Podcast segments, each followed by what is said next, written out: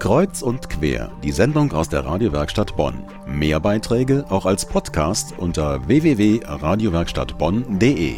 Stellen Sie sich vor, Sie sitzen in der U-Bahn. Ein Mann fängt an, auf einen anderen einzuschlagen. Was tun? Eingreifen oder wegschauen?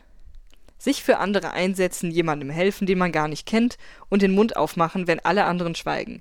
Das kann ganz schön viel Mut verlangen. Und manchmal ist es auch gefährlich, sich einzumischen oder bringt einem Ärger ein. Wie man mit brenzlichen Situationen umgehen kann, dafür gibt es Kurse. Judith Kern hat sich für uns umgeschaut. Im oberen Stockwerk der Bibliothek Bonn hat sich ein Stuhlkreis geformt. Ganz verschiedene Gesichter schauen in die Runde, denn wie immer ist der VHS-Kurs bunt gemischt. Gebannt wird auf den Bildschirm eines Fernsehers geschaut. Eine Szene in der U-Bahn. Hinten in der Ecke sitzt ein Afroamerikaner. Zwei Männer mit Bomberjacke, Springerstiefeln und Kahlschlagfrisur kommen auf ihn zu bedrängen ihn, beschimpfen ihn, werden immer gröber.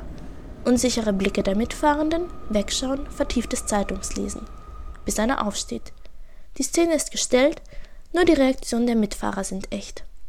Die Teilnehmer und Teilnehmerinnen des Kurses diskutieren anschließend gemeinsam, welche Reaktionen sie gut finden, was man vermeiden sollte, und sie suchen nach Strategien, wie man alternativ handeln kann.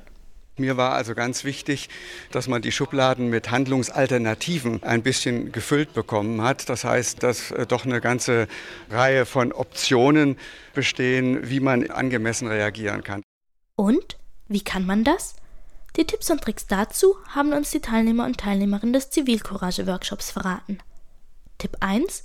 Reaktionsschnelligkeit. Es ist wichtig, dass man sofort eingreift. Dann kann man die Situation frühzeitig entschärfen und es kommt erst gar nicht zu einer Eskalation. Das hätte ich vorher nicht als so wichtig eingestuft. Ich bin eher der Typ, der erstmal die Situation länger anschaut, um lang zu überlegen, was kann ich tun. Und jetzt habe ich gesehen, dass das schon mal falsch ist, aber dass eigentlich jeder was machen kann und dass es gar nicht so schwer sein muss. Gar nicht so schwer ist es mit Tipp 2, der Fischwarmtechnik. Ich habe immer schon überlegt, wie kriege ich das hin, dass ich nicht da ganz alleine stehe, vor allen Dingen, wenn das mehrere, also zwei zum Beispiel sind. Und da war es mir wichtig zu hören, nicht irgendwie so an die Solidarität äh, appellieren, sondern gezielt auf ein, zwei, drei Leute zugehen und sagen, Sie kommen bitte mit, wir machen das zusammen. Es hilft also, andere Menschen gezielt anzusprechen, damit sie mit ihnen eingreifen. Für alle ist dabei Tipp 3 besonders wichtig auf Provokation nicht eingehen, sachlich bleiben. Was ich wirklich dazugelernt habe, ist, dass man sich auf gar keinen Fall auf eigene Provokation einlassen soll. Tipp 4. Einstellung auf das Opfer. Denken Sie in erster Linie daran, wie man das Opfer aus seiner Situation herausbekommt. Da kann dann auch der Hinweis reichen, dass die bedrängte Person bei der nächsten Station wohl mit Ihnen aussteigen sollte. Denn auch kreative Lösungen sind erlaubt, wenn sie einem vernünftig erscheinen. Oberste Priorität dabei ist Tipp 5.